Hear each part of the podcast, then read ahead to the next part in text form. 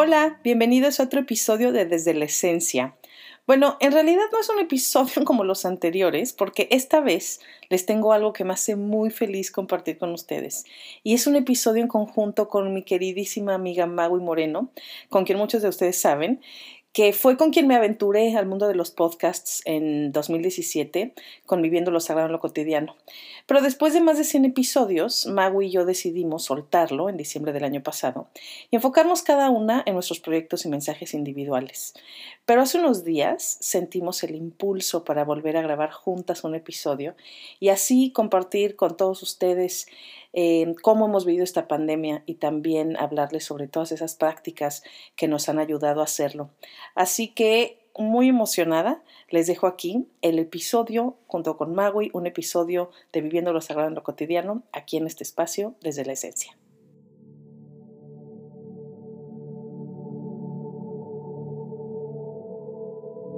Viviendo lo Sagrado en lo Cotidiano, una conversación entre amigas sobre lo divino y lo humano Bienvenidos al primer podcast en español con su propio club del libro sobre temas de desarrollo personal, espiritualidad, mindfulness, meditación y vida consciente, con Wendy Bosch y Maui Moreno.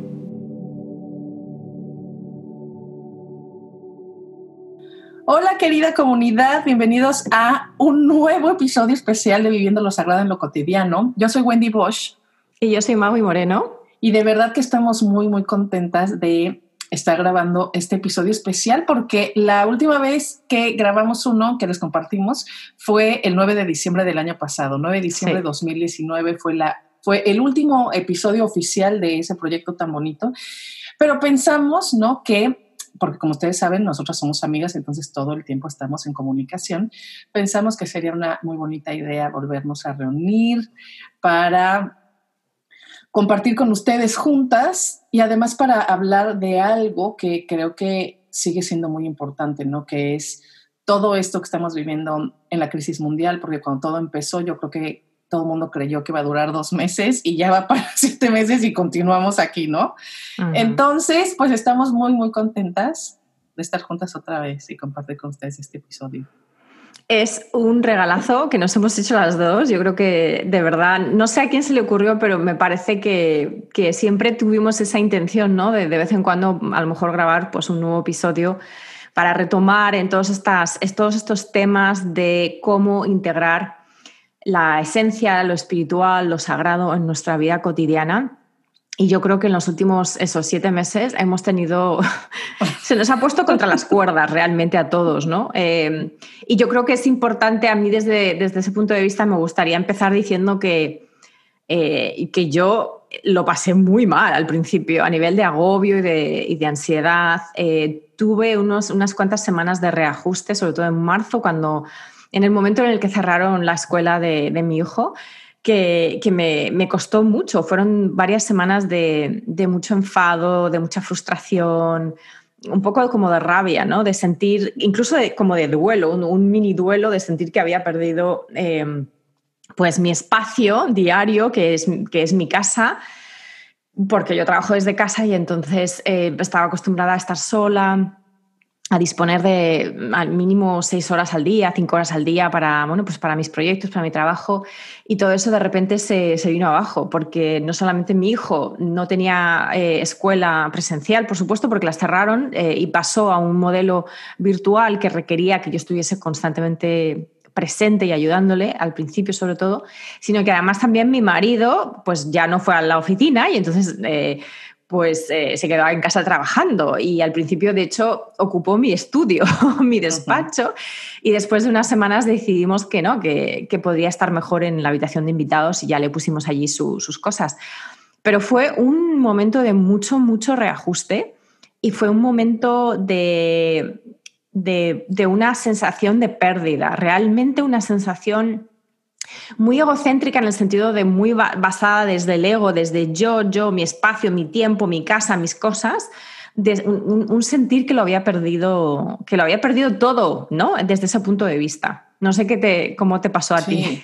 No, Claro, como tú, y yo no diría que viví un mini duelo, o sea, mini no, sí, exacto, exacto, porque pues, pues claro, como tú, ¿no? Eh, tan acostumbrada a, tener mi casa para mí sola por cinco o seis horas al día, sin mi hija, el, el poder trabajar en, en mi estudio, ¿no? Que cual ahora cuál estudio. Yo trabajo donde haya lugar. Y donde te dejan. Eh, sí, sí, exacto. Eh, claro, fue, fue muy, muy, muy difícil el, el tener que estar pendiente de, de todas las 24 horas, el tener que sacrificarme de nuevo, ¿no? Porque creo que, y vamos, es algo muy, muy fuerte, pero muy interesante y muy necesario hablar, ¿no? Creo que definitivamente, aunque obviamente toda la parte del virus, sabemos que... Em, la, la, población más vulnerable pues son los mayores y los enfermos y todo esto, definitivamente creo que a nivel mental emocional eh, la población más afectada somos las mamás, o sea, definitivamente, ¿no? Creo que, que, ha sido muy, muy fuerte porque, pues finalmente, de, de, un día para otro se nos entregó no solo la pérdida absoluta de espacio en soledad, sino la responsabilidad de educar a nuestros hijos todo el tiempo, de enseñarles más, tener al esposo y a los hijos todo el tiempo. Entonces, desde la parte de limpieza, la cantidad de trastes para lavar, la cantidad de comida que cocinarla, o sea, todo, todo se aumentó tanto, tanto, tanto, y lo único que bajó fue nuestro tiempo para nosotras mismas. O sea, ¿no? Y, creo que fue muy fuerte, incluso yo, mm, no sé,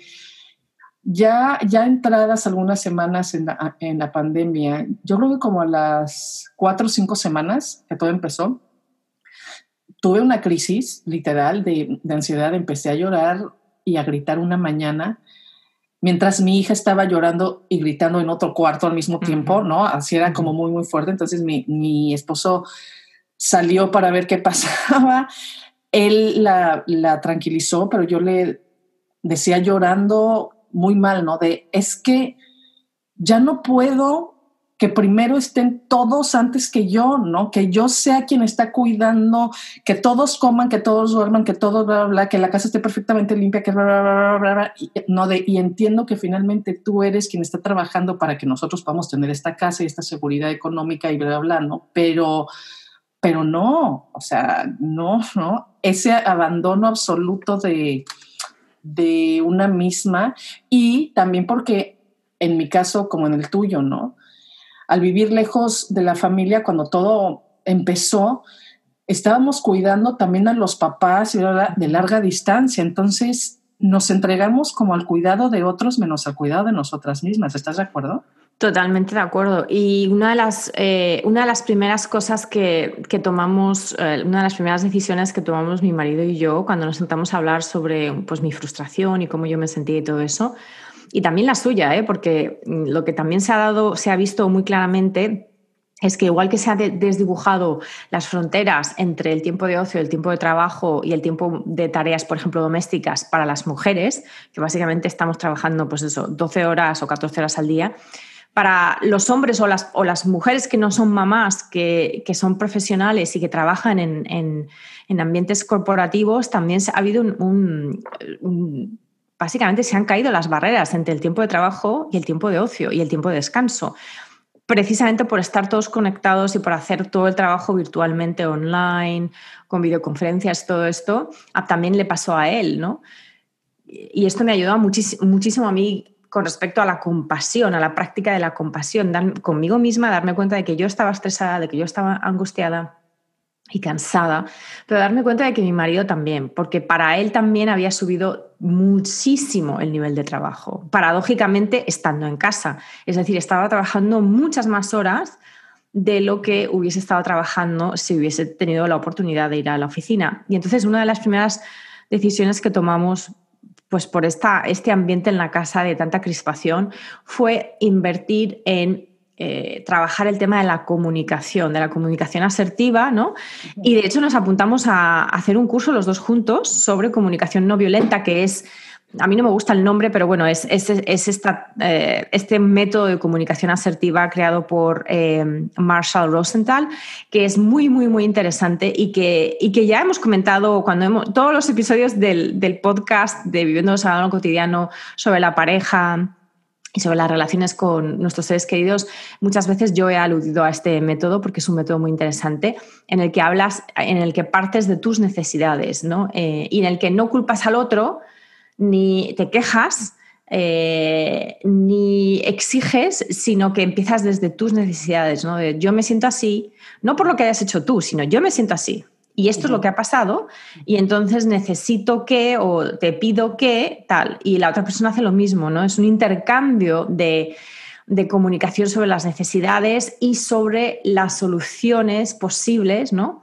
Para que esas necesidades de todos se vean entre comillas, maximizadas. Claro, siempre hay que negociar, porque a veces las necesidades son incompatibles, ¿no? Entonces, ahí estamos, estamos en esa danza de, de esa comunicación más asertiva y muchísimo más clara, yo diría que a nivel de lo cotidiano, el mayor impacto de, estos últimos meses de la pandemia ha sido precisamente por estar todos juntos en casa, eh, entender que una muy buena higiene emocional nuestra, de cada uno, es, importantísimo no solo desde un punto de vista egoísta, no solo para nosotras o para el, el, que sea, ¿no? para nuestros hijos, sino también para la convivencia, fundamental. si nosotros no estamos bien o si nos sentimos mm, eh, estresadas o, eh, o súper cansadas, es que no vamos a poder dar lo mejor de nosotras mismas. Esto ya lo hemos dicho muchísimas veces. Entonces, en mi caso, en mi, en mi familia, ha estado muy enfocado en torno a esos dos aspectos, la comunicación y la buena higiene emocional. Es decir, que incluso cuando hemos tenido momentos de arrebato, ¿no? de enfadarnos los unos con los otros, enseguida, una vez nos hemos calmado, hemos reparado. Y esto es algo que, eh, que ha sido una ventaja de estar todos juntos en casa, esa posibilidad de reparar. Porque muchas veces cuando te enfadas con, pues, con tu pareja o incluso con tu hijo y luego se van al colegio o se van a la, a la oficina, te puedes muchas veces quedar atascado en ese enfado, porque estás ahí ruminando todo lo que pasó y lo que te dijo y lo que tú le dijiste. Cuando estás bajo el mismo techo, eso es una gran oportunidad para, una vez que te hayas tranquilizado, una vez que hayas recuperado tu centro, una vez que hayas... Eh, que te hayas también perdonado si tú te has puesto a gritar o has perdido los papeles con alguien, que es, que es lo que me suele pasar a mí, eh, para poder ir hacia esa persona al, cabo de los cinco minutos o de la media hora o de la hora y media, da igual, y reparar, reparar esa relación. Eh, y eso para mí ha sido una práctica forzada que de otra manera no hubiese tenido. Y yo realmente siento que, que ha sido muy, muy, muy beneficioso para todos. Y, y sobre todo para mi hijo, ¿eh? porque al ser un niño pequeño, estás siendo modelo, estás modelando una serie de comportamientos en torno a la expresión de las emociones, en torno a la expresión de las necesidades, en torno a establecer límites. Todo esto es súper importante para todos, pero para nuestros hijos muchísimo más. Sí, sí, sí, creo que yo la, verdad es que siempre he sido así, yo creo, ¿no? Que, mm, que me doy permiso, obviamente, de explotar cuando tengo que, que hacerlo, que los demás lo hagan, pero siempre he sabido, ¿no? Que no, que cuando termina esa energía de, ¿sabes? Como de explosión, es importante que no dejemos que pase el tiempo para repararlo. Incluso cuando me casé, ¿no? Creo que fue una de, las únicas peticiones que le dije a, mi esposo, ¿no? Así de, yo te pido, se vale que discutamos, que no se o sea, está bien. Lo único es que no podemos, tú no te puedes ir a trabajar o yo o no podemos dormirnos si no estamos bien. O sea, no, no, no porque la energía se queda en el ambiente, se estanca, ¿no? entonces, claro, se vale, ¿no? Que, si uno necesita como más espacio y más tiempo para tranquilizarse y todo adelante, pero así de, pero no podemos cerrar el día, o sea, sin repararlo, ¿no? Como tú dices. Y, y Creo que en nuestro caso, eh, la comunicación ha sido buena y es lo, que nos ha llevado a estar bien. Para mí lo que más me afectó aquí es eso, es que yo tengo como complejo de mamá universal o algo, ¿no? Mm. No, como que cuido mucho a, todos. Mm. Y entonces cuando desde el principio él me, o sea, él me daba dos horas al día para que yo trabajara, ¿no? Se encargaba él de darle el lunch a nuestra hija y todo, entonces eran dos horas, como de 12 a 2 más o menos. Y generalmente yo usaba ese tiempo o para trabajar o para comunicarme con alguien de mi familia para cuidar. Entonces cuidaba a mi comunidad a través de mi trabajo y a mi familia, ¿no? Y entonces cuando tuve esta crisis, él fue quien, quien me dijo, es que Wendy, necesitas darte, no diario, pero a veces esas dos horas para no hacer nada, nada, no, para no, no, o sea, no para trabajar y no para hablar a tu mamá y no para hablar a tu papá, no, es para que si quieres te sientas a ver una serie en Netflix o para que te salgas a caminar o para que te duermas a la mitad del día, ¿no? Como utiliza el tiempo para cuidarte a ti, para que no hagas nada productivo, entre comillas, o de cuidado de los demás. Porque sí, a mí mi trabajo es una de, mis prácticas que más me tranquilizan, en el sentido que me gusta tanto lo que hago, lo que comparto y todo, o sea, tanto, tanto, tanto que no lo siento pesado, ¿no? Sino es un disfrute, pero él me hizo ver de, sí, pero no, o sea, hay momentos que tienes que no hacer nada, nada, o sea, literal es sentarte con una bolsa de papas a ver la tele una hora, mm, ¿no? Porque si siempre estamos queriendo llenar cada minuto, y personalmente creo que ese fue un mensaje muy, muy fuerte en el principio de, la pandemia en redes sociales y en medios, ¿no? Como utiliza este tiempo como un gran regalo para que hagas todo eso que no has hecho, ¿no? Y entonces se generó una presión de, bueno, si no puedo salir, entonces tengo que lograr, ¿no? Y entonces... Hacer mil cursos. Claro, exacto, o sea, mil cursos, más dietas, más el cuerpo que siempre quise, más además, o sea, si sabes, como muchísimas metas, ¿no? Que era de no haber, espérame. Y fue un, un mensaje tan repetido por tanta gente, ¿no? Como utiliza este tiempo como un gran regalo para que alcances esas metas y sueños que has tenido en la vida, ¿no? Y entonces se, generó como mucho estrés. Y para mí, en realidad, cuando, tuve esta crisis, te digo, una de las primeras cosas que decidí y me transformó ya todo, ¿no? Para hasta hoy es bajar el ritmo, o sea, bajarlo, concentrarme más bien en a ver qué es lo que necesitamos los tres integrantes de mi familia, los tres, no solo uno o dos, ¿no? O sea, los tres. Bajar el ritmo y, o sea, ponerme metas, por supuesto, ¿no? O sea, no, no se puede vivir la vida tampoco así como sin rumbo, o sea, claro que no, ¿no? Pero ese bajar el ritmo, el de verdad abrazar la realidad de que estábamos y estamos viviendo una crisis mundial nunca antes vista y que eso, o sea, que no podemos no podemos intentar continuar con la vida normal cuando no estamos viviendo algo normal, nadie, o sea, es como no. Eh, creo que incluso hicimos un episodio sobre eso, ¿no? O sea, creo que el poder de adaptarte implica eso, es que si la circunstancia se transforma, tú te tienes que transformar con ella, porque si tú sigues queriendo vivir exactamente igual cuando todo es diferente, entonces vives en un estado constante de lucha. Y yo creo que cuando me di cuenta de eso, entonces empecé a vivir desde la aceptación de lo que estaba ocurriendo en el mundo y en mi vida y en mi casa, que no estoy hablando de aceptación como conformismo, no, no, sino más bien con hacer la paz internamente con la realidad, ¿no? Y la realidad pedía ¿no? Que yo no podía pretender estar generando, por ejemplo, tanto contenido y, ¿no? Cuando no tenía el mismo tiempo que antes, ¿no? En donde para mi hija, obviamente todo era diferente, pues no podía pedirle que hiciera las mismas cosas que antes. A mi marido exactamente igual. Entonces fue como entender de, a ver, no podemos querer vivir igual cuando la situación es tan diferente. Más mm. bien vamos a encontrar la manera para que los tres integrantes de esta familia estemos lo mejor que se pueda, porque eso, si los tres emocionalmente y mentalmente estamos bien, vamos a librar esto bien. Pero los tres, ¿no? Exacto, sí, porque hay que ver a la familia como un ecosistema. Si una parte no está bien, pues al final va a acabar afectando al todo.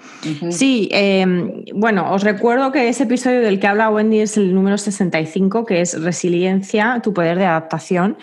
Y, y sí, estoy totalmente contigo. Yo creo que para mí, a nivel, digamos, cotidiano, ¿no? En la parte cotidiana de viviendo lo sagrado en lo cotidiano, yo diría que esta pandemia ha sido eh, una oportunidad para reducir expectativas, eliminar expectativas o reducirlas. Yo creo que eso ha sido muy, muy importante porque, como dices tú al principio, como que todo el mundo dijo, vamos a utilizar esto como eso, un gran momento de, meter mil cosas en, el cesto. Y, no, no, no. Yo creo que eso creó muchísima más ansiedad. Y también ha sido un, un proceso de claridad y de realmente tener muy claro cuáles son las prioridades en la vida.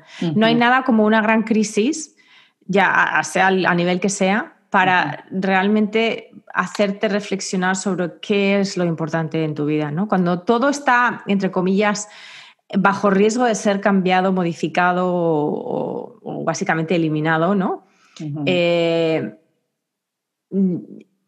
ese es el momento de pararse a pensar qué es lo importante para mí en mi vida. Y a mí, en, ese sentido, en lo práctico, en lo cotidiano, yo me di cuenta de que eh, cuanto más tiempo tenía, o sea, antes pues, de, que mi hijo no estuviese en la, escuela y mi marido también fuese a trabajar a la, a la oficina, me di cuenta de que cuanto más tiempo tenía, más tiempo estaba malgastando.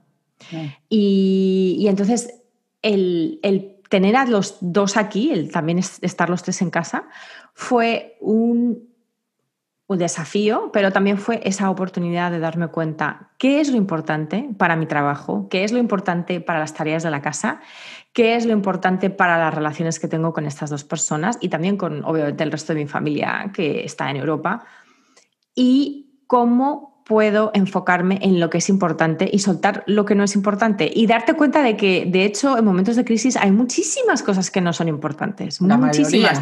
Exacto.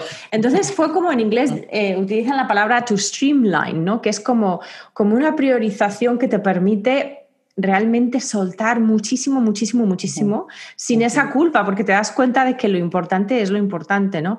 Y entonces a ese nivel también diría que una vez que pasé por ese momento inicial de frustración y de resistencia, porque era un momento de resistencia básicamente, de resistirme a la nueva realidad, sí que he conseguido hacer muchísimo más a nivel de trabajo eh, y crecer a nivel de trabajo a muchos niveles con mucho menos tiempo. Entonces esto también ha sido una gran lección de humildad también, de humildad y, y una gran eh, pues un gran despertar de que de cuánto he procrastinado. O sea, antes de, estar en esta situación, de, cuántas horas estaba en casa. Y a veces yo me preguntaba, ¿pero qué narices hacía yo tantas horas en casa, por favor? O sea, cuando he podido mm, llevar a cabo muchísimas actividades, sobre todo a nivel laboral, en muchísimo menos tiempo, ¿sabes? Entonces, para mí eso también ha sido una gran toma de conciencia. El hecho de que eh, es muy es, ha sido, para mí ha sido más fácil ser minimalista a todos los niveles y por minimalista me refiero a muchísimo más priorizada, muchísimo más esencial. Lo que tú ya llamarías es esencial, ¿no? Me he esencializado en ese sentido a todos los niveles. Y eso para mí ha sido un gran regalo de esta pandemia. Y bueno, creo que es súper interesante eso, ¿no? Porque claro, yo te, te acompaño en ese sentimiento al 100%. Creo que en ese bajar el ritmo a fuerza, ¿no? Que, o sea, la, vida nos lo, nos lo dio, nos lo regaló, nos, nos redujo, como tú dices, principalmente a las mamás, el tiempo para poder ser nosotras solas, ¿no? Para lo que nosotras queramos antes de ser mamás.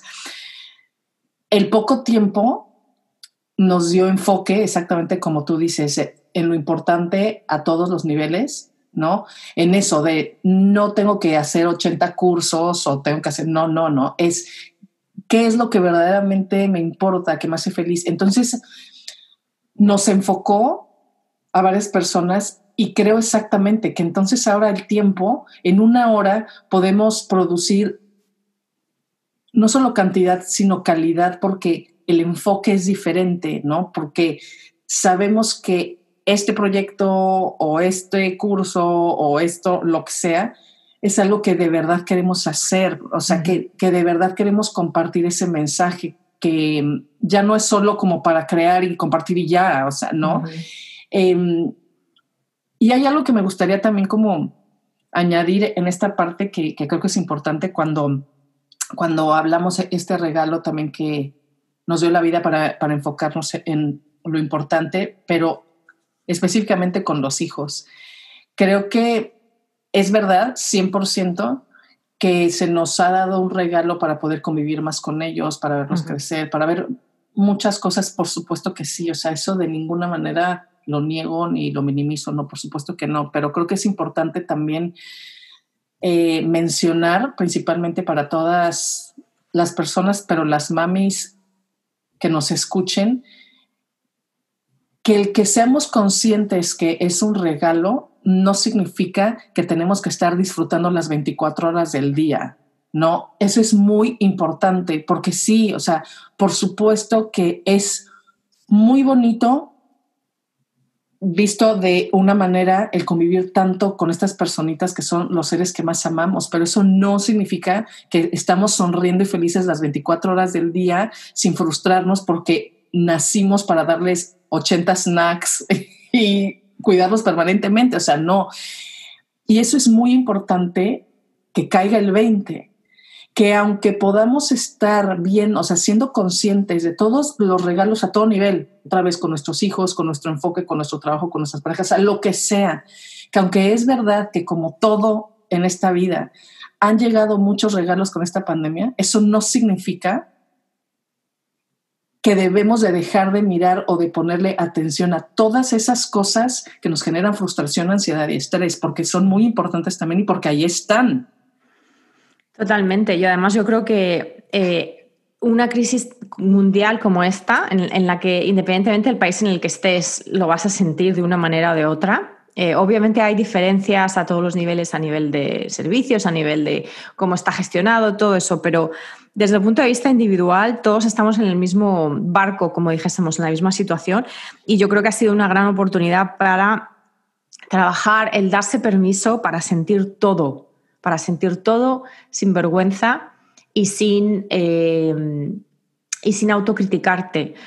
Yo creo que el otro lado de bajar las exigencias y las expectativas es precisamente aceptar que todo lo que viene es, es lo que es. Entonces, incluidas nuestras propias emociones, ¿no? Entonces, yo creo que eso ha sido súper, súper importante. En mi caso, por ejemplo, que además vivo en Estados Unidos, ha habido toda una serie de otros temas políticos eh, y raciales y tal. Y entonces, realmente es un poco cliché, pero sí que hay como una especie de eh, de aspecto catártico, en, el darnos permiso para sentir rabia, para sentir tristeza, para sentir miedo y para sentir también alegría a veces, ¿no? Para sentir absolutamente todo y entender que todo es válido porque todo es parte de la experiencia humana. Y sin embargo, también quería hacer un pequeño apunte volviendo al tema de los hijos. Eh, que es que yo personalmente también he disfrutado mucho, sin estar siempre contenta y feliz de estar teniendo que, bueno, pues que jugar con mi hijo, porque no siempre me salen, eh, pero también es verdad que he disfrutado muchísimo de momentos mindful en esa relación con mi hijo y con mi marido. Es decir, ha habido momentos en los que les he utilizado, entre comillas, como anclajes para conectar con el momento presente. Y esto también es otra oportunidad, ¿no? Yo creo que el, gran mensaje de, esta crisis y de todos los cambios que hemos vivido a, nivel personal y familiar en nuestros hogares es que los desafíos son es lo mismo que las oportunidades, o sea, es la misma moneda y son dos caras diferentes. Esto ya lo hemos dicho también en, en otros episodios, pero aquí lo vemos de una manera práctica. Igual que las dos empezamos diciendo que estábamos súper estresadas al principio de tener a los hijos y a los maridos en casa, con el paso del tiempo y con la aceptación de esa situación y con obviamente la búsqueda de mejoras prácticas y logísticas para no estar siempre frustradas y para no estar siempre dando, dando, dando, dando a los demás, también ha venido la oportunidad de, en mi caso, por, ejemplo, he sido consciente de que ha habido momentos en los que mi hijo pues, estaba de, recreo, estaba de descanso y él ha venido a mí y entonces me ha pedido que juguemos y entonces eso me ha forzado a mí a descansar también de lo mío. Y a lo mejor mi hijo me ha dado un abrazo y entonces en ese abrazo, que ha durado a lo mejor 15 segundos, yo he conectado profundamente con mi cuerpo y con mi corazón y con mis sentimientos hacia él. Y, o sea, ha habido muchos momentos de esos, no te voy a decir que sean momentos cumbre ni momentos preciosos siempre, pero son momentos que me han permitido regresar a este, al momento presente, ya sea a través de, de, de un intercambio de palabras con mi marido, ya sea a través de un abrazo, ya sea a través de un juego con mi hijo, lo que sea. Así que yo creo que, que también como mensaje de optimismo y de... Em, eh, ¿cómo diría yo? Como mensaje esperanzador, también el hecho de que eh, poner límites energéticos con los demás, con las noticias, con, ¿no? con, con, los padres propios o con la familia, no significa que no podamos también disfrutar y aprovechar de las relaciones que tenemos, ya sea en el mismo espacio físico o incluso virtualmente, para conectar con nuestros sentimientos y de esa manera conectar con nuestro corazón y de esa manera conectar con nuestro con nuestra presencia, con nuestro silencio interior, con nuestra esencia. Yo diría que ese es como mi, mensaje en positivo, ¿no? Para ir también ya acabando este episodio. Sí, sí, sí. O sea, creo que, y vamos, eso es un mensaje que yo repito muchísimo en todo mi trabajo. Y es que al final Mm. Al final la calidad de nuestra vida depende de nuestra mirada interior y no de lo que sucede como tal, ¿no? Porque eh, nací como, bueno, sí, la, la, frase, ¿no? De todos estamos en el mismo barco. Fíjate que hace dos días me encontré una imagen con esa frase un poco cambiada que que fue fuerte, pero fue de, sí es cierto, ¿no? Y entonces en esta imagen se ve un barco como transatlántico, ya sabes, como Titanic, ¿no? Y juntito un barco de papel en un mar con tormenta. Y la frase dice, no, no estamos en el mismo barco, estamos en la misma crisis, pero en barcos diferentes, ¿no? Porque hay alguien que está en un Titanic si sabes que no se va a, bueno, no, no, no, claro, exacto, claro. claro, claro, ¿no? Pero como, claro, como más grande, como más estable que lo que el de papel, ¿no? Pero lo que voy es que sí, o sea, para mí, y eso cada día lo sigo comprobando, la calidad de nuestra vida depende de nuestra mirada interior y no de lo que sucede como tal, ¿no? Y yo creo que por eso son tan importantes todas estas prácticas eh, que, bueno, vamos a compartirles rápido las nuestras para que las inspiren, que las, las ayuden. Eh, pero las prácticas lo que hacen es eso, es que nos limpian la mirada interior para poder entonces ver la vida y ver las crisis y ver esta crisis de manera diferente, porque cuando nos limpiamos la mirada interior, entonces podemos encontrar los regalos aún en medio de la tormenta. De la tormenta. Podemos reconectar con la luz. Eh, podemos, como tú dices, podemos, en lugar de ver la interrupción de nuestro hijo como algo que nos molesta, ¿no? Verlo como una oportunidad de reconexión con nosotras mismas y, y con ese bebé, con ese corazón, con ese amor que nos está dando el regalo de, de pararnos para reconectar con esas mm. emociones, ¿no? Entonces, eh, a mí personalmente les comparto lo que me ha ayudado mucho en cuestión totalmente práctica, pues.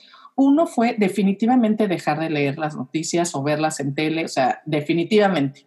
O sea, yo nada más busco las noticias una vez a la semana para ver qué está pasando en el mundo, pero al principio por todos lados iba, va un muerto más, ahora no sé qué y ahora no sé qué, y entonces fue, de, verdad fue algo horrible. Entonces, lo primero fue de, ok, yo decido qué consumo a ese nivel, ¿no? Y entonces lo, dejé de buscar sabiendo que lo que realmente importante, era importante iba a llegar a mí de alguna manera, pero yo ya no empecé a buscar las noticias. Eso es uno.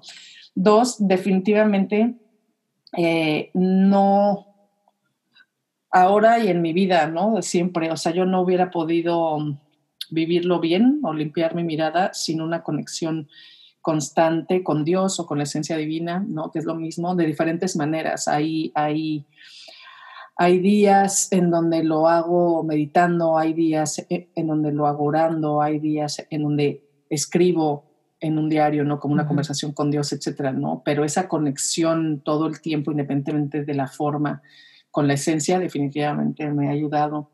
Eh, también algo que siempre me ayuda y ahora más, o sea, el dedicar, a lo mejor no diario, pero sí tres, cuatro días por, por, semana, un ratito, pero algo que tenga que ver con mi creatividad o con una manualidad también, mucho, o sea, colorear, pintar, bordar, o sea, lo que sea que me saque de la mente y me baje como a mi corazón y a mis manos, ¿no?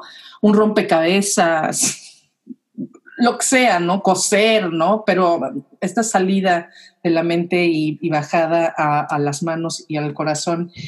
Eh, yo sé que en muchos lugares no se podía antes, en muchos hasta hoy tampoco, pero definitivamente el tener contacto con la naturaleza, o sea, el salir a mover el cuerpo en la naturaleza, el pasear, eso verdaderamente, si ya lo valoraba antes, ahora creo que así de verdad es una cosa impresionante. O sea, lo que hace la naturaleza en nuestro sistema nervioso, lo que hace oler a los árboles, escuchar a los pájaros, es que de verdad, entonces siempre que se pueda estar cerca de la naturaleza, pasear, eso definitivamente también a mí me ayuda mucho. Y también, gracias a Dios, vivimos en un mundo en donde hay tanta, tantas cosas lindas a manera de audio, porque verdaderamente la música, particularmente la clásica, los mantras, los podcasts, los libros en audio, o sea, el poderme poner mis audífonos un ratito al día como este símbolo de mundo fuera, yo conmigo, algo, también ha, sido una cosa maravillosa. Y, pero y eso, era y lo único que sí, diario, diario, diario, independientemente de la forma, diario, como tú bien decías, o sea, ese ir a mi silencio interior. Yo creo que si no vamos todos los días, aunque sea unos minutos, al silencio interior, es mucho más, mucho más difícil y pesado ¿sabes? E, estar hacia afuera, regalarnos momentos para ir hacia adentro, es como si, como si recargáramos nuestras baterías. Y creo que eso es algo muy importante, y, o y con esto yo ya dejo de hablar, es que debemos, o sea, debemos de ser conscientes que no es posible que sea para nosotros más importante que las baterías de todos nuestros aparatos electrónicos, nuestro celular, nuestra computadora, todos, o sea, siempre tengan pila o batería siempre y que no que no hagamos lo que necesitamos para que nuestra batería esté alta también. O sea, es increíble que todo, de veras, o sea, más importante que no se le acabe la pila al celular que a uno mismo. Entonces, todos los días hay que encontrar algo para recargarnos la batería. Las formas varían, pero todos los días hay que hacer algo. Mm. Sí, yo estoy, como siempre, totalmente en, de acuerdo con todo lo, con todo lo que has dicho. Eh, yo eh, añadiría, o sea, yo ha sido lo mismo, las noticias, el tema de la naturaleza, el tema de la meditación o del yoga diario, em, el tema de salir a pasear. De, yo creo que para mí ha sido muy importante darme cuenta de cómo hay que manejar, hay que gestionar nuestra propia energía. Esto para mm. mí, que es un poco lo que acabas de decir tú sobre las pilas, es muy, muy importante y esto tiene que ver con descansar bien, con tener en cuenta también cuando somos mujeres, nuestro ciclo menstrual, el hecho de mm. que somos cíclicas, de que hay momentos en los que necesitamos estar en barbecho. Todo esto ha sido muy importante. También de que, con cómo nos estamos alimentando, ¿no? O sea, yo creo que la parte del cuerpo para mí ha sido muy importante del cuerpo y de las emociones. Em, y lo único que añadiría es, eh, para mí también ha sido muy, muy importante agradecer tener una práctica de agradecimiento a diario, que yo la he hecho súper sencilla, es simplemente por las noches cuando me acuesto, eh, agradezco por una o dos o tres cosas y en la cena con, mi familia también. No lo hemos hecho siempre, pero lo hacemos casi todos los días. Y eso también nos ha, nos ha hecho enfocarnos en lo positivo y en, y en realmente lo afortunados que somos nosotros a nivel familiar y a nivel personal por estar bueno, sanos, salvos y, no tener problemas financieros o problemas eh, de salud o problemas de cualquier otro tipo. Así que eh, yo creo que agradecer eh, y em, cuidar del cuerpo mm, y también diría, por último, poner límites energéticos, que eso ya nos hemos ah, referido a ello a lo largo de todo este episodio con las noticias, pero también, por ejemplo, con los WhatsApps y con el intercambio de mensajes con amigos y con familiares. Eso es algo que al principio todo el mundo se puso como loco por estar en contacto con absolutamente toda persona que jamás tuvo su número de teléfono y, y a mí eso me drenó muchísimo. Entonces, realmente ser muy consciente y muy enfocado en lo mismo, en priorizar, priorizar en qué quieres pasar tu, tiempo social, puesto que ya no lo pasamos, digamos, en, en, compañía física de otras personas, pero lo pasamos en compañía digital, en compañía virtual. Entonces, también ser muy eh, tener mucha claridad sobre cómo queremos pasar ese tiempo social o incluso si no queremos tener tiempo social. Así que yo creo que también ese aspecto de los límites energéticos eh, de, cada uno yo creo que, es importante. Así que yo creo que, amiga, con esto hemos hecho un gran repaso de los últimos siete meses. Sí, ya sé. Eh, espero que, bueno, espero que, que, estas ideas que os hemos dado y que, y que esta charla totalmente informal entre amigas que hemos tenido sobre, sobre esto eh, os haya aportado ideas, tal vez eh, os haya inspirado a realizar alguna modificación en vuestra vida a día de hoy eh, y, realmente deseamos que pues nada, que estéis todos muy bien. Eh, es, un gusto poder estar aquí de nuevo con Wendy y hablando a, esa comunidad de Viviendo lo Sagrado Cotidiano que, que, tanto nos dio a nivel de ánimo, de apoyo y de inspiración. Así que muchísimas gracias por escucharnos. Sí, de, verdad que ha sido un placer. Probablemente hagamos uno o dos episodios al año porque sí, o sea, son, son maravillosos. Y pues nada, de verdad Muchísimas gracias por estar del otro lado siempre.